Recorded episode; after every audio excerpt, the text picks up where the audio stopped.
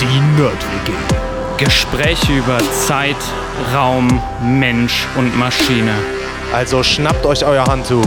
Haltet den Daumen raus. Und natürlich das Wichtigste, keine Panik.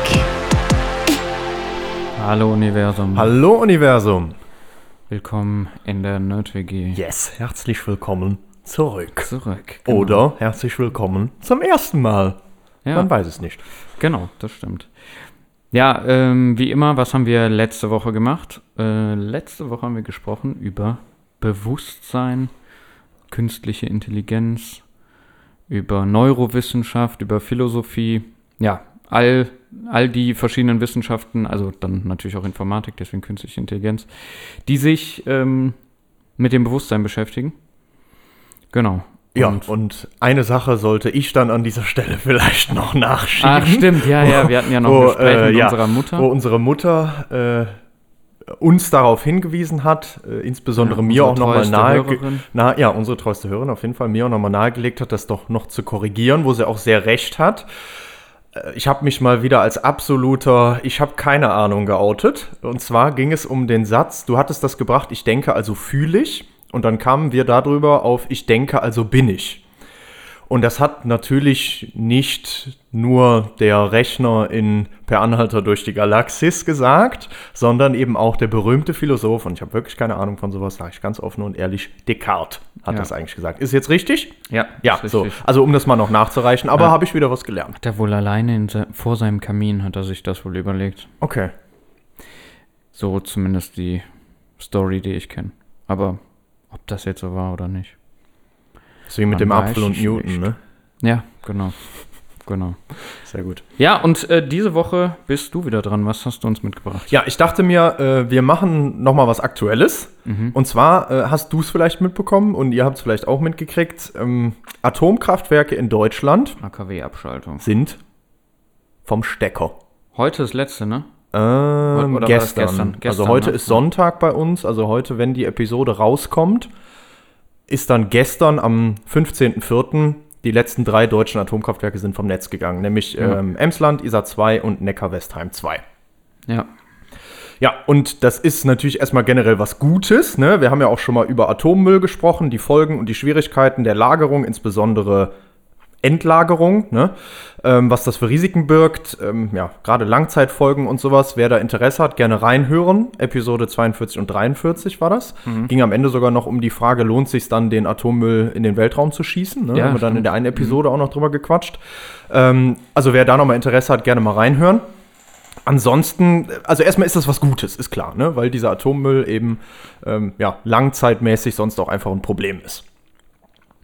Trotzdem, ähm, ja gut, wurde der Ausstieg jetzt auch schon mal verschoben. Eigentlich sollte das Anfang des Jahres ja schon passieren. Jetzt ist es erst Mitte April passiert. Warum? Naja, wir haben halt im Moment eine Energiekrise. Ne? Also Experten sind sich uneinig, ob es jetzt die Energiesicherheit in Deutschland nachher gefährdet oder nicht.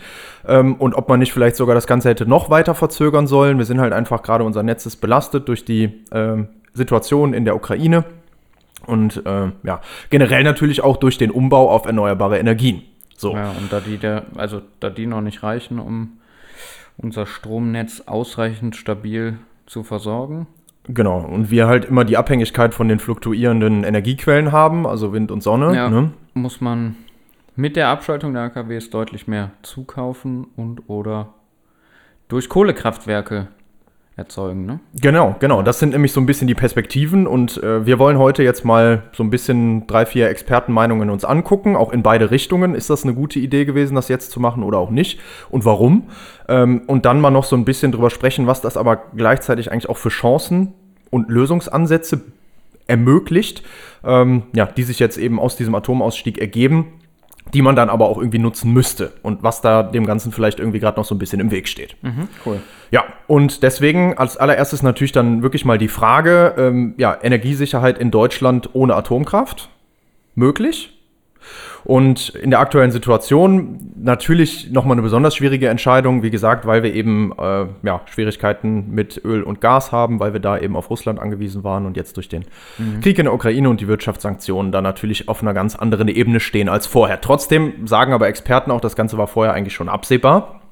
Ähm, und was man tatsächlich auch merkt, ist, ähm, es gibt jetzt gehäuft kleinere regionale Stromausfälle. Ne? Wir haben uns ja auch mit dem Thema Netzstabilität und so schon ein bisschen beschäftigt in den zwei Episoden übers Netz und da am Ende erstmal gesagt, und das ist mir auch wichtig, das nochmal zu wiederholen, ähm, wir brauchen keine Angst davor zu haben im Moment, dass wirklich ganz Deutschland für mehrere Tage keinen Strom mehr haben wird. So drastisch ist es nicht. Trotzdem ist unser Netz stärker belastet und gerade regional kommt es öfter dazu. Wir hatten vor ein paar Wochen einen Stromausfall nachts, ähm, relativ kurz. Hat man jetzt nicht mitbekommen, weil es nachts war so wirklich, aber trotzdem hatten ja. wir einen. In Aachen war letztens Stromausfall. Ich hatte einen Kollegen, der in Aachen war, der dann plötzlich weg war aus der Videokonferenz, weil die einen Stromausfall hatten. Auch nur ein paar Minuten, aber trotzdem.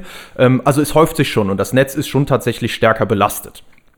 Ähm, ich hatte in der Tagesschau, hast du das gesehen, das Interview von, von dem, ich weiß nicht, wer er jetzt genau war, aber es war ähm, ein Verantwortlicher von 50 Hertz, hatten wir auch mhm, Ja, 50 Hertz ähm, haben wir auch gesprochen, der genau. Übertragungsnetzbetreiber. Ja, und ähm, der hatte irgendwie auch äh, gesagt, wie kritisch das eigentlich gerade, also ja, wir sind halt sehr ne, sicher in Deutschland, aber naja, verhältnismäßig ist genau es sehr kritisch. Abschaltung äh, der AKWs, das sind schon ähm, sind schon signifikante Mengen, die man dazu kaufen muss oder halt äh, durch Kohlekraft dann ersetzen muss, ne? Genau, ja. Ja, ja also das, genau, das ist, wie gesagt, es gibt verschiedene Expertenstimmen und das ist genau die eine Seite, die es halt gibt, ne? Ähm, der Präsident der Deutschen Industrie- und Handelskammer zum Beispiel, Peter Adrian heißt der, hat in der Rheinischen Post gesagt, Deutschland sei auf alle verfügbaren Energieträger angewiesen, nur so können die Versorgungsengpässe und eine erneute Steigerung der Energiepreise vermieden oder eben auch abgemildert werden, ne? Also ja. auch das geht genau in die Richtung, ist auch so eine Stimme. Ähm, Andererseits gibt es dann jetzt aus der Politik die anderen Stimmen, also Göring-Eckardt zum Beispiel, die sagt, trotz Atomausstieg geht sie davon aus, dass die Strompreise sinken, erneuerbare Energien werden günstiger, Wind und Sonne äh, bekommt man zum Nulltarif und den Rest kann man mit Gas als Übergangstechnologie überbrücken. So, mhm. geht jetzt so ein bisschen in eine andere Richtung. Und Habeck hat ja auch dazu gesagt, also es wäre alles gut, die Gasspeicher sind genug gefüllt. Ähm, wir haben neue Flüssiggasterminals an den norddeutschen Küsten. Ähm, damit sind wir da auch so ein bisschen versorgt und er prognostiziert halt auch einen Anteil von 80% Erneuerbaren bis 2030. Ja, es ist aber nicht eben die einzige Stimme. Ne? Wir haben jetzt schon mal beide Richtungen ja, so ein bisschen ja. gehört. Ne? Und äh, du hast es gerade schon gesagt, es sind Konsens, nicht. Ne? Genau, es herrscht kein Konsens und es sind nicht unerhebliche Mengen. Also es sind knapp 6% des deutschen Strombedarfs, wurde ja. in der letzten Zeit noch mit diesen drei Kernkraftwerken gedeckt. 6% ist nicht wenig. Mhm. Und was man dazu natürlich auch immer noch bedenken muss, ist, wir sprechen hier von Grundlastkraftwerken. Ne? Also das sind Kraftwerke, die üblicherweise eine konstante Last einspeisen und damit halt wirklich auch zur Stabilität des Netzes beitragen können, weil sie halt erstmal eine Grundlast bieten können und äh, dann die fluktuierenden Erneuerbaren halt immer noch dazukommen. Mhm. So, ne? Klar, die Erneuerbaren am Vorrang, wir haben auch das mit der Merit Order schon mal gemacht, wie das nachher dann eingeteilt wird ja. und so. Trotzdem ist das ein wichtiger Bestandteil eigentlich, ja. ne? weil man kann sich auf die verlassen, sage ich jetzt mal. Ne? Ähm, wie kann also die Lücke jetzt geschlossen werden? Das ist ja so ein bisschen die Frage, die man da jetzt eingehen kann. Auch dazu habe ich mal noch ein paar Expertenmeinungen gesammelt. Ähm, in Hinblick eben auf ein sicheres und eben auch gleichzeitig CO2-freies Energiesystem. Das ist mhm. ja nachher das, wo wir hinwollen. Richtig, ne? genau, ja. Und da ist natürlich jetzt immer der Fall, klar, die Atomkraftwerke produzieren natürlich kein CO2. Ja. Während ihrer Stromerzeugung, weil sie keine Kohle oder kein Gas verbrennen, ja. aber halt den Atommüll. So. Ja. Deswegen werden die halt auch teilweise so ein bisschen als helfende Brückentechnologie gesehen. Und deswegen setzen auch andere Länder total darauf. Was jetzt hier zum Beispiel der ähm, Herr André Tess gesagt hat, der ist Leiter der technischen Thermodynamik in Stuttgart, das ist ein DLR-Institut auch, ähm, der sagt halt auch, alle Spielräume, die es für eine Verringerung von Kohlenstoffausstößen im Energiesystem gibt, müssen eben genutzt werden. Ja? Also auch die Atomkraft kann über eine bestimmte Zeit einfach noch sinnvoll sein, wenn der Fokus auf CO2-Reduzierung liegt. Und das ist halt gerade das drängendere Problem. Jetzt kann man direkt wieder genau, weiter diskutieren. Halt den Fokus an, ne? Genau, das würde ich persönlich zum Beispiel direkt wieder weiter diskutieren, aber was bringt uns das, wenn wir uns jetzt auf was fokussieren, äh, wo wir dann in 100 Jahren die nächsten großen Probleme mit haben? Weil wir halt jetzt jede Menge Atommüll produzieren würden, zum Beispiel, und wir eben keine Endlagerungslösung haben. Ne? Aber das ist jetzt meine Meinung, es ging ja erstmal darum, jetzt auch ein paar Meinungen von außen noch, mhm. noch abzubilden. Ja. Ähm, Eine andere Meinung noch von Michael Beckmann von der TU Dresden, die Energiekrise sei noch keineswegs überwunden, die Abschaltung käme jetzt viel zu früh deshalb, gerade aus den Gründen, wo wir gerade drüber gesprochen haben. Ne?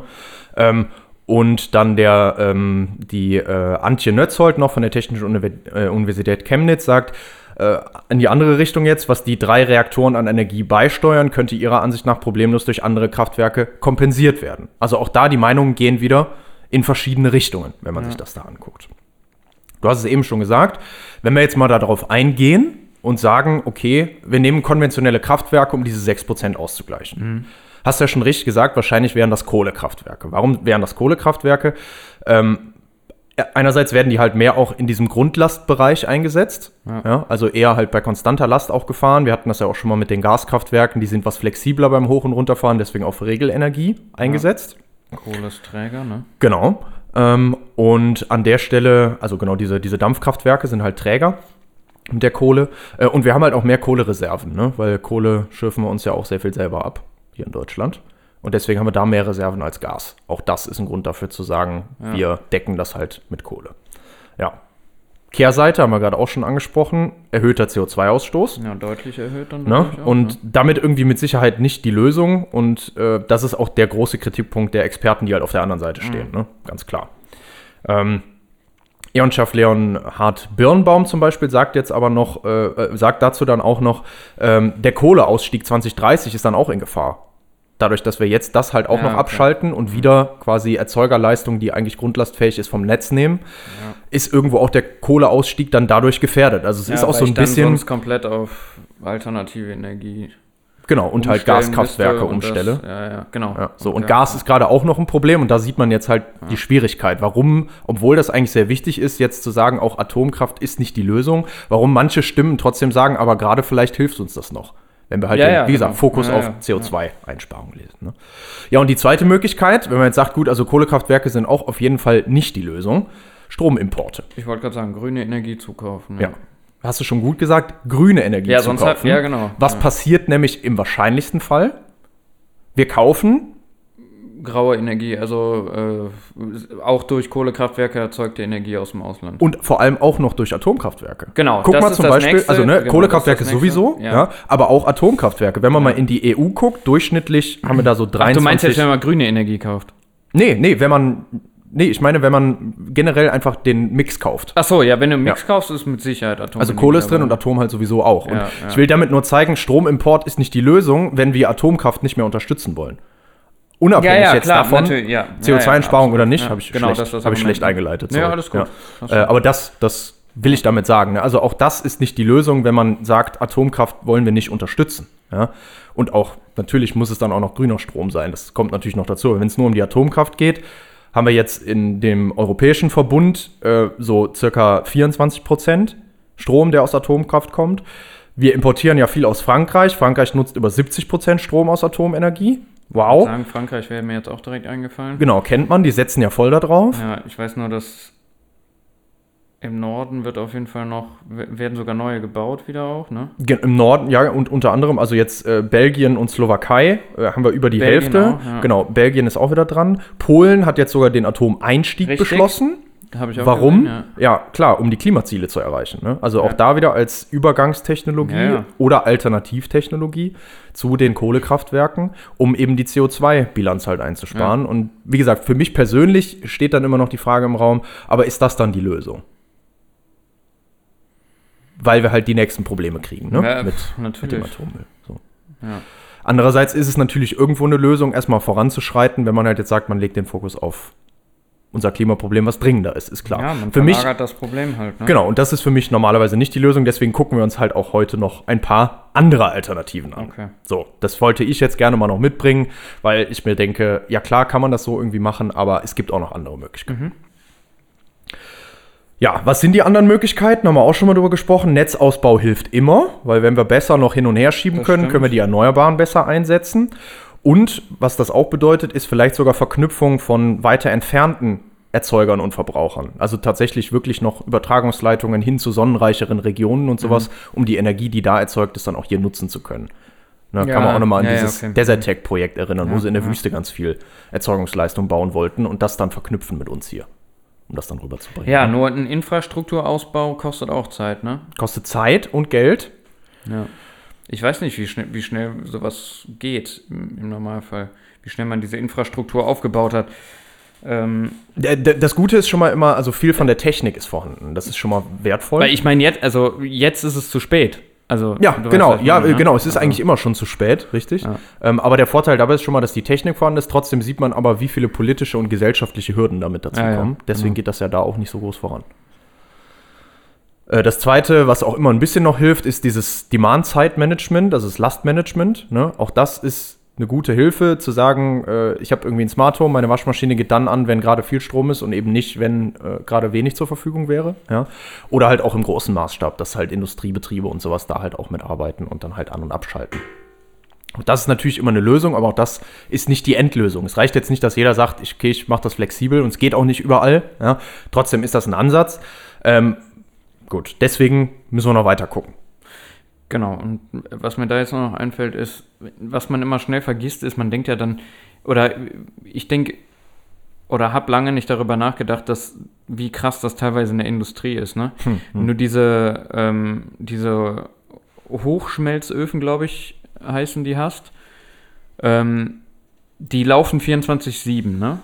Und die laufen 24-7, weil die, wenn die auskühlen, da kann das bis zu einem Jahr dauern, bis du die quasi wieder alle in Betrieb hast und die auf der Temperatur sind, sodass du die im Prinzip nutzen kannst. Was nämlich passiert, wenn die auskühlen ist, ich weiß nicht, je nachdem, was du da einschmelzt, irgendein Metall oder keine Ahnung was, wenn das halt auskühlt, dann wird ja dein ganzer Ofen fest, da sind ja Rückstände drin und so, ne? Bis du das erstmal wieder erhitzt hast, dauert halt ultra lange und ähm, wenn jetzt der Strom, also da ist dann auch immer das Problem Strompreis, der, der ja dann auch gezwungenermaßen steigt, wenn du jetzt zum Beispiel noch viel Energie wieder importieren müsstest. Ähm, dann können sich diese Unternehmen, oder es rentiert sich zumindest nicht mehr, diese ganzen Öfen am Laufen zu halten. Das heißt, die werden zumindest teilweise abgestellt. Und dann fängst du natürlich auch an, solche Waren wieder zu importieren, ne? Hier Stahlindustrie oder was auch immer das dann ist. Also, ja, genau. Nur für die Wirtschaft ist das halt teilweise echt kritisch, ne? Total. Man denkt immer schnell dann nur an den Privathaushalt. ja, das ich, ist ne? die Aber, Gefahr. äh, also ich sage ja auch immer, also, teilweise brauchen diese Betriebe, glaube ich, irgendwie so viel Strom wie, wie eine Millionenstadt, ne? Ja, und man darf, genau, das sowieso und das 24-7. Und man darf auch nicht vergessen, es geht auch nicht immer nur um Elektrizität, es geht auch Ja. um Wärme, ne? Prozesswärme und sowas, hast du ja gerade auch gesagt. Es Ja, wird ja. Strom genutzt, um Prozesswärme zu erzeugen. Äh, gibt ja auch andere Möglichkeiten, auch gerade bei Dekarbonisierung. Es wird ja auch viel dann gefeuert, um hohe Temperaturen zu erreichen. Geht aber auch nicht immer, wenn, je nachdem wie. Genau, es liegt am Prozess, deswegen, ne, haben wir, wir haben auch schon mal grob bei Wasserstoff, glaube ich, über diese Stahlherstellung oder so. Irgendwann habe ich da auch schon mal was zu erzählt, auf jeden Fall. Ähm, und genau, also das muss man auch immer bedenken. Ne? Wenn wir über Dekarbonisierung sprechen, geht es nicht nur um elektrisch, sondern auch um Wärme. Bei Wärme wird dann oft der Ansatz gewählt, elektrifizieren, das heißt wieder mehr Strom oder halt alternative Technologien, die müssen erstmal entwickelt werden. Ja. Ja. Genau, so, also das ist auch ein sehr guter Einwand natürlich noch. Also auch gerade da ist der, der Bedarf einfach sehr, sehr groß. Und auch für uns als Industrieland sehr wichtig, dass wir da Energiesicherheit bieten können natürlich für die Industrie, aber halt auch Preise, die günstig genug Ja. sind. Sonst wandert uns die Industrie dahin, wo die Energiepreise günstig sind. Ja, haben wir ja schon gesehen. Ne? Genau. Ja. Was ist jetzt noch eine Alternative, was ja im Moment ganz groß auch in der Diskussion ist, was jetzt, glaube ich, auch in dem Rahmen öfter schon wieder gefallen ist, äh, ja, wir brauchen wasserstofffähige Gaskraftwerke. Ne? Weil die können ja dann, weil die sind ja Wasserstoff, dann grüner Wasserstoff, ne? Ähm, und dann kann ich die natürlich äh, einsetzen, um mein Netz stabil zu halten, weil die kann ich halt gut an- und abfahren ne? und relativ schnell. Und da brauche ich nur noch ein paar Speicher für die ersten Sekunden, ne? ein paar Batteriespeicher und den Rest fahre ich dann mit diesen Gaskraftwerken. Ne? Dafür sind die dann innerhalb von einer Viertelstunde oder was soweit bereit und dann kann ich das abfangen. So lange vorher läuft meine Batterie, so ungefähr. Ne? Was gehört dazu? Ähm, Power to X to Power. Hast du schon mal gehört? Power Hab to ich schon X. mal gehört. Ja, Power to X heißt erstmal nichts anderes als Strom zu etwas Umwandeln anderem zu etwas, umwandeln, genau, also äh, Energieumwandlung Variable, machen. Zum Beispiel Wasserstoff. Ja. Ne? ja. Und dann natürlich den Wasserstoff irgendwann wieder in Strom. Mhm. So, das ist ja auch was, was in dem Fall genau gemacht würde. Ne? Mhm. So, was ist jetzt das Problem dabei? Ähm, grüne Wasserstofferzeugung hatten wir auch schon mal, ist halt super energieintensiv. Warum? Ist das ein Problem. Ähm, wir haben jetzt auch noch bei diesem Power to X to Power relativ geringe Wirkungsgrade. Ja, also wenn ich da vorne was reinstecke, um es dann eine Zeit lang zu speichern, um es dann irgendwann wieder abzurufen, wenn ich es brauche, bin ich so bei 40 Prozent. Das heißt, 60 Prozent der Energie sind verloren gegangen. So, wenn ich jetzt ganz Deutschland mit sowas versorgen wollen würde, ja, kann ich mir ausrechnen, 40 zu 60 Prozent, ja, dann muss ich halt äh, einfach nur durch die 60 Prozent nochmal teilen, dann weiß ich, wie viel ich mehr erzeugen muss. So, ne? Das ist hm. nicht so einfach. Ähm, wir brauchen also dann, in dem Fall, bräuchten wir noch wesentlich mehr erneuerbare Erzeugung. Ja. Müssten die dann umwandeln. Zusätzlich hat das noch sehr hohe Kosten, weil eben noch nicht viele davon da sind und gebaut wurden und viel noch in der Entwicklung ist. Es ist noch mhm. keine Großindustrie dafür da. Ist teuer. Es ist noch kein so krasser Markt entwickelt. Kommt halt alles, alles in, in, im Aufbau quasi. Ne? Ähm, und es gibt auch super geile Ansätze dazu. Es wird super viel in der Forschung gemacht, auch wie man grünen Wasserstoff erzeugen kann, zum Beispiel nur mit Sonnenenergie, ohne vorher Strom draus zu machen und so. Hat alles Potenzial, aber steckt halt noch in den Kinderschuhen. Hm. Und die Gefahr für Deutschland, das haben wir gerade gesagt, habe ich mir hier nochmal aufgeschrieben, ist, dass die Industrie dann auswandert. Und zwar dahin, wo die Energie günstiger ja. ist. Ne? Also wo entweder der Wasserstoff für die Wärmeproduktion verfügbar ist, um entsprechend den Strom dann zu haben, wenn man ihn haben will, sicher zu sein und so weiter und so fort. So, Nächster Punkt, wahrscheinlich erstmal, wenn wir wirklich so eine Wasserstoffwirtschaft haben, äh, wird es auch so sein, dass der für bestimmte Sachen vorrangig benutzt wird. Wärmeversorgung zum Beispiel, mhm. ähm, E-Fuels für Flugzeuge oder sowas, um da noch Sachen zu ermöglichen, bis halt wirklich mal so viel da wäre, dass alles auch damit versorgt werden kann und das auch wirklich noch in die Stromproduktion mit integriert wird. Mhm. Weil beim Strom, bei der Elektrizität gibt es halt auch viele andere Möglichkeiten. Deswegen mhm. wäre es wahrscheinlich auch so, dass man erstmal da in Richtungen fokussiert. Wahrscheinlich. Ja. Also alles irgendwie vielversprechend, ein geiler Ansatz, ja, aber nicht so einfach umzusetzen. Und ja. auch da muss man dann wieder mal von Cradle to Grave denken, also wirklich mal überlegen, wie viele Ressourcen und so dafür wieder draufgehen, wenn ich wirklich so massiv alles in die Richtung umbaue. Nur um dann nachher diese schöne, bekannte Sicherheit zu haben. Ja. Ich mache mir aus meinem Strom irgendeinen Treibstoff und den kann ich dann wieder einsetzen, wann ich will. Mhm. Ja, so. Was ist die eigentliche Aussage dazu? Ähm, das ist geil und das sind super geile Techniken, die da auch erforscht werden und so, aber die Frage ist halt, ähm, ja, so zeitnah werden wir das nicht umsetzen können in dem mhm. Maßstab. Trotzdem müssen wir weiterkommen. Wir haben gerade wieder das aktuelle Problem. Atomkraftwerke sind jetzt aus. Wie können wir das machen? Was heißt, passiert Kompensation durch den Ausbau erneuerbarer Energien und zwar bei uns in Deutschland. Ja. Ne? Weil Netzausbau wäre sonst nötig, um woanders die Sachen herzuholen und ja, die Sache mit dem Power to X ist einfach noch nicht so weit. Mhm. Ja. Und hier ist die Technologie vorhanden. Ne? Wir haben die PV-Anlagen, wir haben die Windenergieanlagen und auch da müsste einfach dann noch mehr gebaut werden. Es geht zwar voran, aber in zu kleinen Schritten.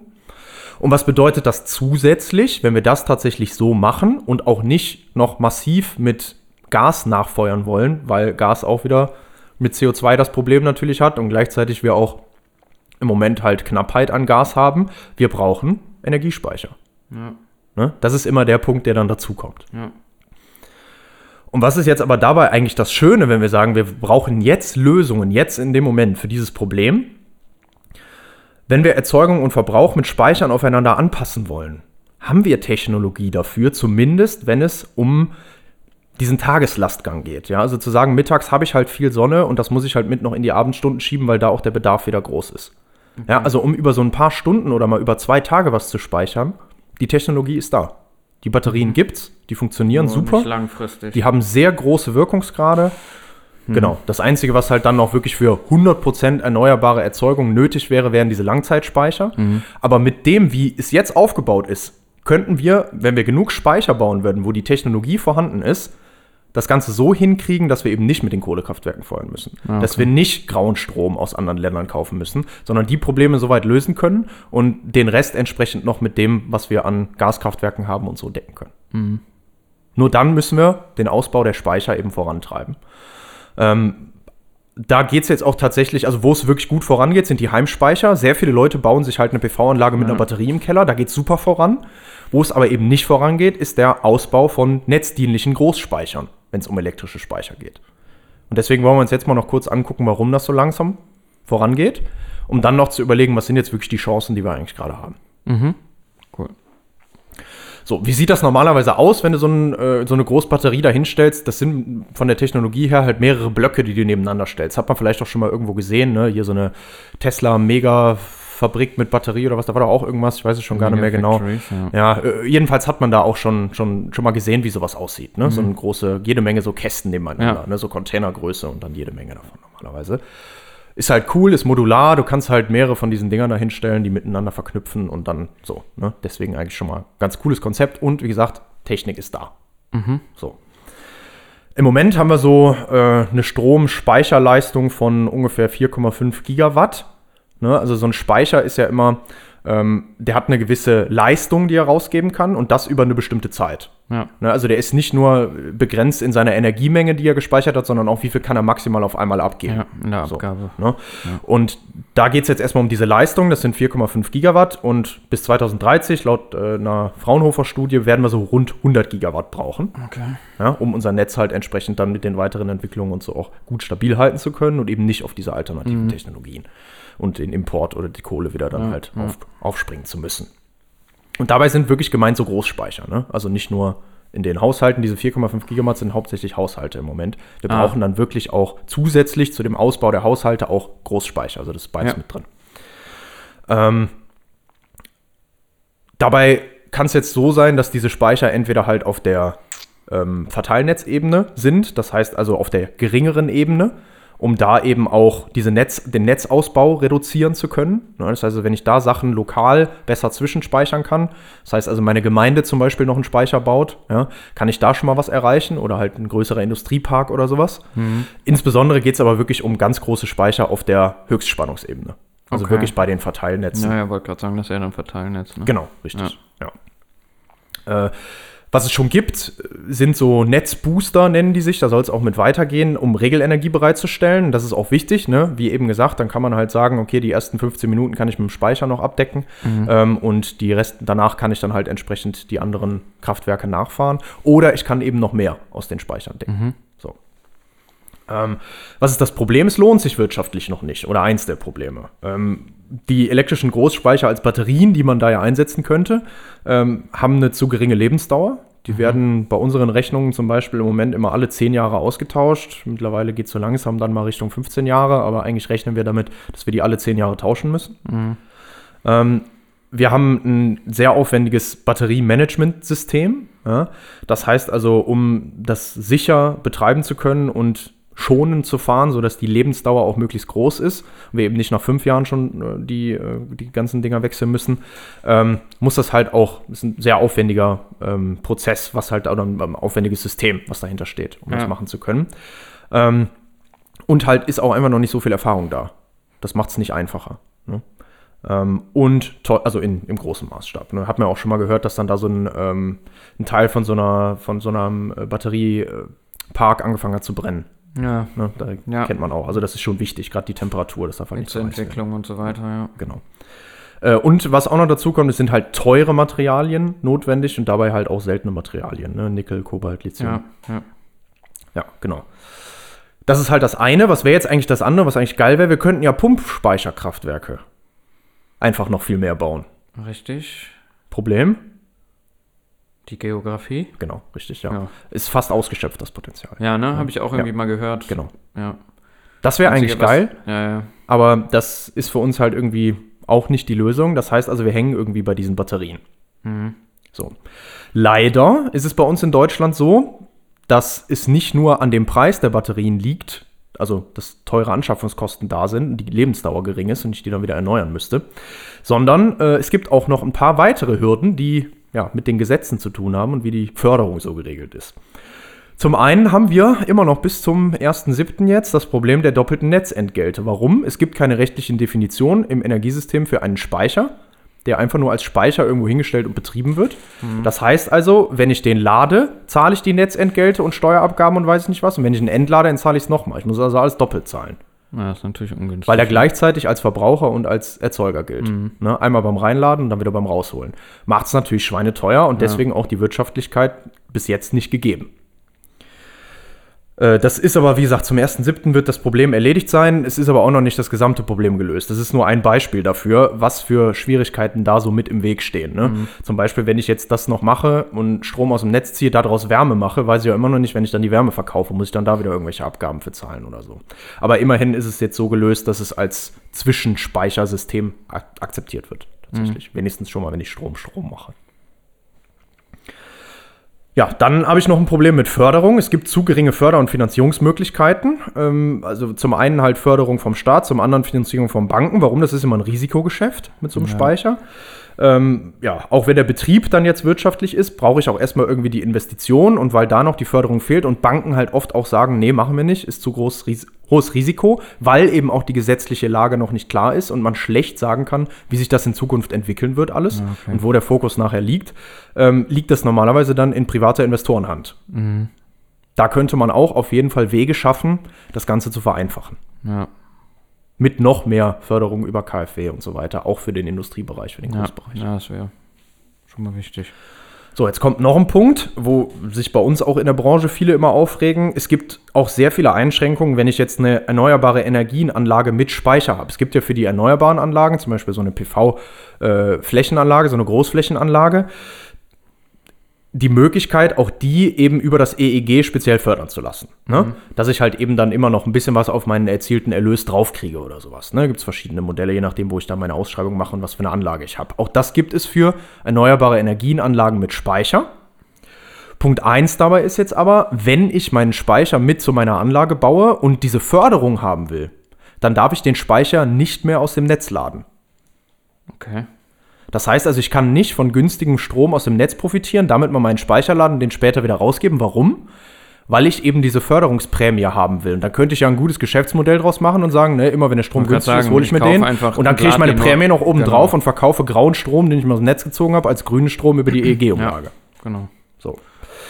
An sich aber eigentlich wäre das gar kein schlechtes Instrument, weil es fördert, wenn man es nur machen könnte, wenn man den Speicher neben eine ähm, erneuerbare Anlage auch setzt. Es fördert den Bau von erneuerbaren Anlagen mit Speichern. Wenn, das, wenn die wüssten, über fünf Jahre dürfte man das oder so, können die damit erhöhte Gewinne erzielen, können damit Ja, den okay. Speicher finanzieren. Wenn der Speicher finanziert ist, werden mehr Speicher Dann gebaut. müsste man das halt gesetzlich wieder so regeln, dass danach das nicht mehr erlaubt ist, die Aber es wäre halt der Anreiz, Ja, ja, um die Investition halt zu ermöglichen. Ne? Du reinvestierst das quasi über das Geschäft, was du dann für einen Genau. begrenzten Zeitraum machen kannst. Genau. Ja. Wäre halt eine Möglichkeit. Dadurch würde man das halt, ne, hätte man eine, eine Fördermöglichkeit. Und Ja. wenn dann mehr Speicher gebaut werden, werden die billiger. Ja, und dann kann ich das auch irgendwann wieder aufhören. Ja. Aber an dem jetzigen Modell, und da haben sie auch noch was geändert, es gibt im Moment diese Innovationsausschreibung dafür. Ähm, da muss ich mich halt immer über so eine Ausschreibung bewerben, wie auch bei den normalen erneuerbaren Energienanlagen ohne Speicher. Ähm, und biete dann halt mit einer gewissen Höhe an. Ich sage halt, also so viel brauche ich noch auf meinen Preis immer drauf. Ähm, und dann wird halt geguckt, welche, also bis zu einem gewissen Volumen werden dann Anlagen gefördert, bis zu einem gewissen Preis halt, und wie dann zu hoch geboten haben, die werden halt nicht Ja. gefördert. So. Jetzt ist da das Problem, da war eine lange Zeit wirklich so, du hast halt gesagt, okay, also 5 Cent will ich noch drauf und du hast immer 5 Cent drauf gekriegt, egal mit, für wie viel du einge, äh, wie, wie viel du verkauft hast. So. Das hat sich gelohnt.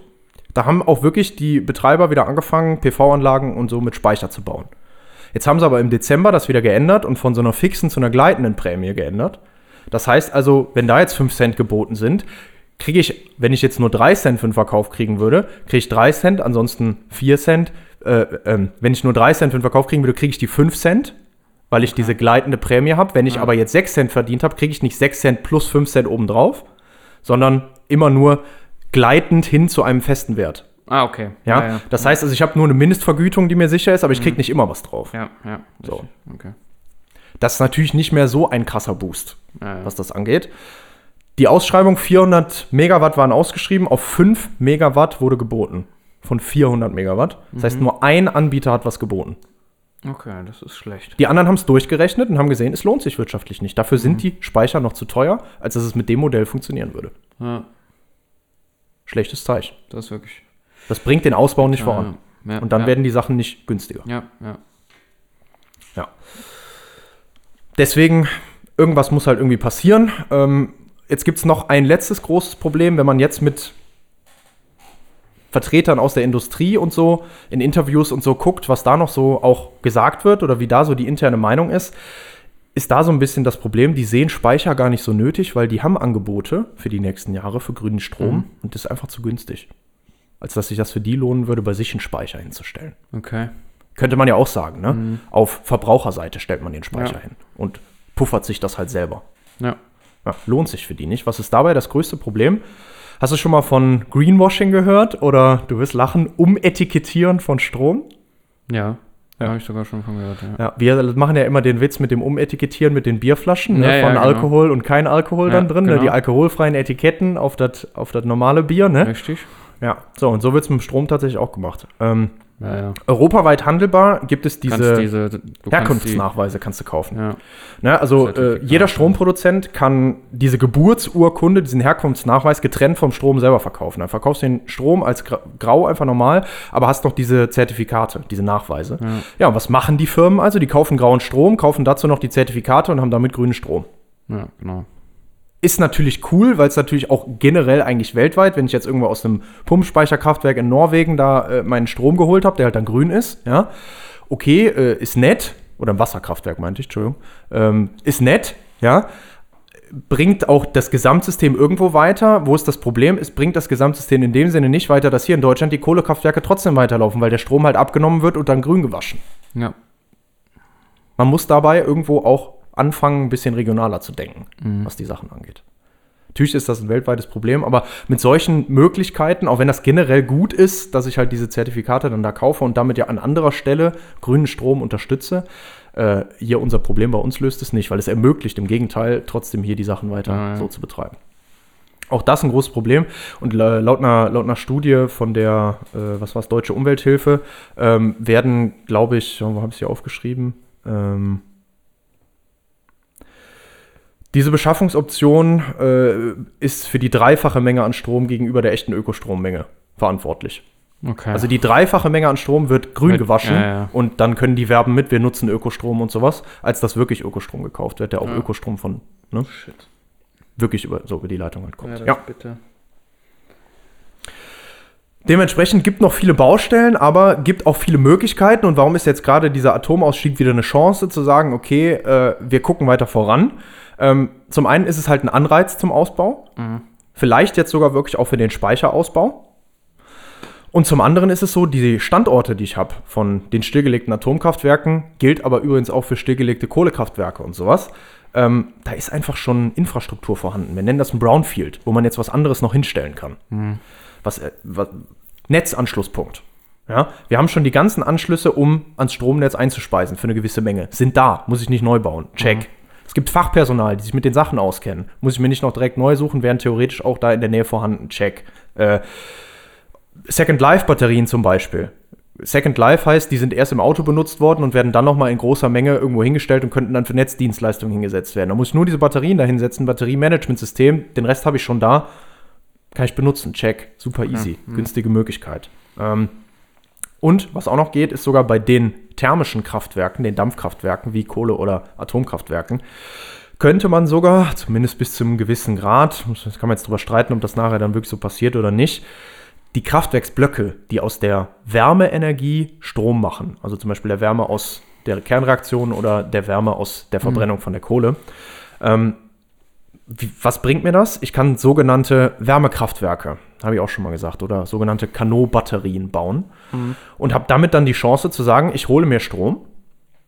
Aus dem Strom mache ich Wärme. Die Wärme speichere ich, weil Wärme speichern ist immer günstiger, weil es einfacher ist, weil ich keine thermochemischen Prozesse und sowas brauche ähm, oder elektrochemische Prozesse, sondern weil ich das theoretisch einfach einen großen Tank mit Salz habe und das Salz flüssig heiß mache bis 600 Grad oder sowas und dann einfach nur einen Tank da stehen habe, der gut isoliert sein muss. Ist einfach günstiger in großen Mengen Ja. und längere Lebensdauer. Ähm, und dann mache ich es halt so, ich hole mir den Strom, wenn er halt übrig ist, mache daraus Wärme in dem Tank und wenn ich es wieder brauche, mache ich dann da aus der Wärme halt auch einfach wieder Strom. Ist auch noch ein Wirkungsgradproblem und so, ist auch noch nicht so groß und solche Sachen, aber auch sowas könnte man machen und könnte vielleicht sogar die Kraftwerksblöcke dafür auch wieder einsetzen. Okay. Das heißt, man kann die Infrastruktur schon wieder oder hoffentlich wieder nutzen. Ja, und das wäre eine große Chance, Ja, absolut. um Speicher zu bauen und einsetzen zu können und eben nicht an Standorten wieder bei Null anfangen zu müssen. Mhm. Das stimmt. Hoffentlich. Hoffentlich. Da Ja. hoffen wir jetzt einfach mal, dass es irgendwie vorangeht und dass der Anreiz auch so genommen wird. Ja. Aber ich persönlich bin der Meinung, äh, es muss auf jeden Fall was passieren, ähm, Ja. damit eben nicht entweder die Importlösung oder die Kohlelösung nachher rauskommt. Ja. Kurzfristig wird es aber erstmal Ja, natürlich. so sein. Und es ist ja auch wichtig, dass unser Netz stabil bleibt, das Ja, ist ja. auch klar. Aber Ja. trotzdem äh, müsste es, wäre es vielleicht sogar echt ein guter Anreiz, jetzt zu sagen, jetzt gehen wir auf die Mhm. Weiterentwicklung und äh, ja, den m- massenhaften Einsatz der entsprechenden Batteriespeicher. Absolut. Ja, und damit äh, lassen wir es gut sein. Lass uns gut sein. Ja, danke dir für die spannende Episode. Ähm, da sehr aktuell gerade. Mm, War, für, war jetzt auch ganz cool, weil also ich habe das so ein bisschen verfolgt die letzte Zeit, aber dann auch nur über die ähm, über die Medien. Ähm, ist auf jeden Fall cool, wenn man äh, sich da so ein bisschen mehr einen Überblick verschaffen will und so ein bisschen dahinter gucken will. Ja, ist schon, ist schon eine krasse Challenge auf jeden Fall. Ähm, hoffen wir einfach, dass äh, das Ganze in die richtige Richtung geht. Ne? Ja, genau. Aber ich finde auch immer wichtig zu sagen, also es gibt auch irgendwie Lösungen. Ähm, Ja, es klingt immer so, ja, es gibt keine Lösung, weil, also jetzt gerade ist ja auch in dem Sinne keine da, die von heute auf morgen, sage ich mal, angeschaltet werden könnte. Das ist dann halt, man nutzt äh, Ja, Kohle halt- oder kauft zu. innerhalb von ein, zwei Jahren halt schon. Und das Ja, ist genau. bei der Wasserstoffnummer halt nicht so. Deswegen, Ja, du meintest, manchmal ist es halt gut, wenn man, äh, wenn man jetzt gezwungen ist, was zu tun, Genau. weil das die Veränderung dann auch äh, wirklich erzwingt in dem Genau. Sinne. Ne? genau, ja. Ja. Und hier haben wir halt eine Möglichkeit, Ja. die uns auch an anderer Stelle noch voranbringt. Ja, absolut. Ja, und damit nicht nur Atomkraft abschalten, Sondern auch Podcast. abschalten. Cool. Ja, wieder viel, viel mitgenommen auf jeden Fall. Ja, ich bin einfach gespannt. Ne? Also man, man guckt sich das einfach an. Ich fand es jetzt auch einfach spannend und du liest dir die ganzen Kommentare durch und dann denkst du dir halt, also ne, von den verschiedenen Experten und sowas, liest halt verschiedene Interviews und Artikel und so dazu und ich denke mir halt immer so, ja gut, dann irgendwas muss aber passieren. So, ne? Und Gebe ich dir recht. das Schöne ist halt, wir haben eigentlich eine Technologie, die ist ready to use, die muss, ist nur noch teuer, weil sie halt noch nicht so viel benutzt wird und können wir schon was machen. So. Jetzt kann man natürlich auch, also wenn man über Ja, aber Batterien das ist spricht, ja das, was du eben da angesprochen hast. Also da braucht es dann auch die richtigen Anreize. Anreize und Förderung, damit, Genau. ähm, ja, damit sich was ändert. Und es geht gerade auch das eigentlich in die falsche Richtung. Also es tut sich mir so ein bisschen was, aber ja. Ja, Es wird jetzt mehr, allein schon mal durch diese äh, nicht mehr vorhandene Doppelbelastung. Also, aber trotzdem. Ja. Gibt eigentlich noch viel mehr Punkte, wo man, wo man anpacken und man mit schnelleren Schritten vorangehen müsste.